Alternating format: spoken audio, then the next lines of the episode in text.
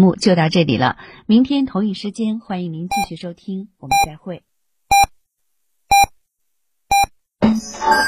FM 九九八提醒您，现在是北京时间二十一点整。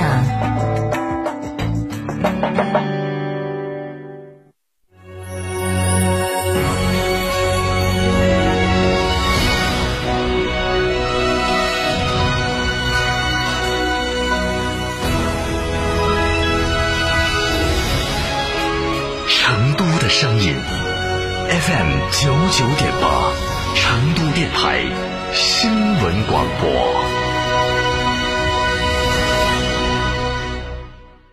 秋冬温泉养生，尽在海螺沟景区内贡嘎神汤温泉酒店。雪山怀抱中享专业地质冰川温泉，畅游海螺沟，看雪山冰川，探秘原始森林，享藏式美食。客房预订，寻成都广电一路通国旅六六零零二三四五。想自驾不知道去哪儿？一路通众景自驾带你走天下，小众自驾圣地、网红打卡地任你选。想旅游不知道订房订门票找谁？找一路通众景自驾，省心又省钱。电话详询六六零零二三四五六六零零二三四五或微信添加 zj 三六七七八八八。一路通众景自驾带你纵览天下美景。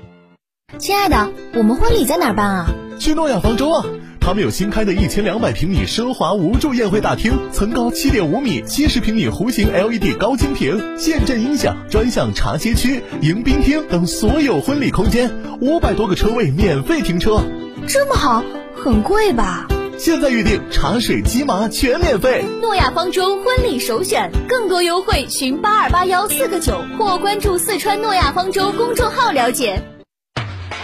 买吉利就到成都新丰吉利 4S 店，吉利 icon 尊享三十六期零息，至高贴息七千元，更多优惠内容详询零二八八五零零零八幺八。东风启辰厂家启辰星深度对比试驾成都站，十一月七日西博城，报名热线八五六八八八幺八，报名即送终身免费保养加六千元厂家特供精品大礼包。启辰星东风日产造。城市小两房不如田园移动院，十里田园亲水度假区，满足全家人百趣生活。总价六十二万起购，套内实得面积八十到两百平，送院送私田，圆你都市田园梦，不限购。询六八幺零二八八八。九九八快讯，这里是成都新闻广播 FM 九九点八，我们来关注这一时段的九九八快讯。首先来关注本地方面的消息，成达万高铁今天正式开工。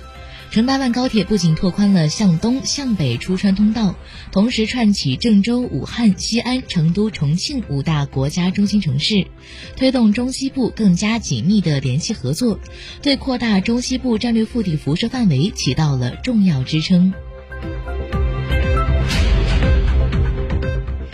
近日，成都市教育局、市公安局、市人社局、市住建局、市市场监管局五部门联合下发关于做好来蓉就业人员和本市户籍跨行政区域居住就业人员随迁子女接受义务教育工作的通知，其中明确提出，从二零二一年起，成都市随迁子女就学将全部实行网上申请、网上审核，简化手续，一键办理，让数据多跑路，群众少跑路。二零二一年四月二十号起，家长通过电脑或手机登录成都市随迁子女就学服务管理平台，足不出户就可以办理随迁子女就学了。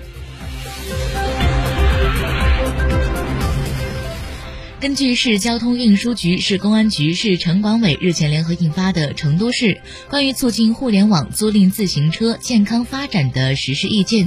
明确要求企业投放车辆需要有统一的外观和标志，并配备具有唯一性的身份编码。昨天，记者从四川省公安厅高速公路公安局一分局获悉，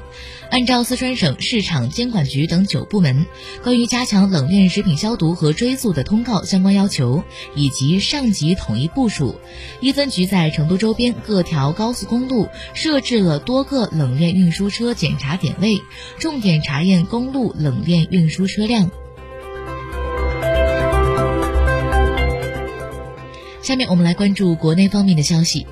今天，教育部召开发布会，教育部教材局一级巡视员申继亮表示。教材循环目前还存在几个方面的问题，如部分的循环教材内容更新较为频繁，导致同一课程教材出现了不同版本、不同内容的情况；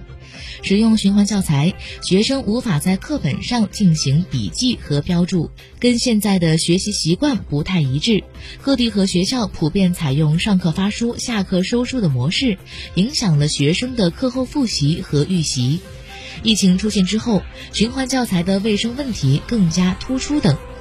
申纪亮表示，关于循环教材书，还要继续收集各方面的意见，跟财政部等相关部委进一步沟通，一起来研究提出下一步改进的措施和方案。最高法、最高检、公安部、司法部联合制定的关于依法惩治非法野生动物交易犯罪的指导意见今天公布。意见提出，依法严厉打击以食用或者其他目的非法购买野生动物的犯罪行为，坚决革除滥食野生动物的陋习。意见规定，知道或者应当知道是国家重点保护的珍贵濒危野生动物及其制品，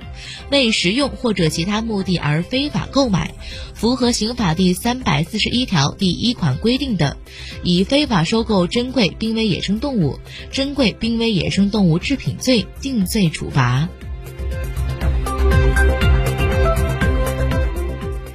二零二一年春运将从一月二十八号开始，三月八号结束，共计四十天。近日，国家发展改革委组织召开二零二一年春运专题会议，分析疫情防控常态化条件下春运形势和客流特征，听取春运各项准备工作进展和意见建议，研究安排疫情防控、运力组织、运输衔接、安全生产、出行服务、宣传引导等有关工作。今天起，京沪成渝高铁试点静音车厢，乘客需遵守相关约定，在静音车厢内要保持安静，在使用各类电子设备时需要佩戴耳机或关闭音源外放功能，手机要调至静音或震动状态，在接打电话或互相交谈时需要离开静音车厢，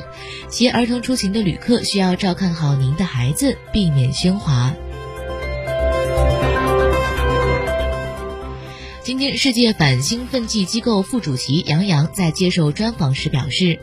根据世界反兴奋剂机构的声明，瑞士联邦法院支持了孙杨团队对于国际体育仲裁小组主席的疑议。下一步，该案件会回到国际体育仲裁法庭，由新的小组主席带领的仲裁小组进行审理。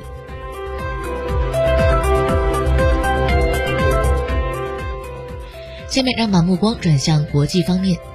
据韩国中央日报二十四号报道，因涉嫌伪造子女入学材料和运作私募基金等罪名被起诉的韩国前法务部长夫人、东洋大学教授郑庆欣被判处四年有期徒刑，并被当庭逮捕。法院认定郑庆新伪造子女入学材料的相关罪名全部成立，对郑教授十五项被指控罪名中的十一项作出有罪判决。此外，法院还认定其在部分罪名中与丈夫曹国和女儿曹敏存在共谋，预计将会引起较大的风暴。据共同网二十四号报道，有关赏樱会前夜的晚餐会费用填补问题，日本东京地方检察厅特搜部二十四。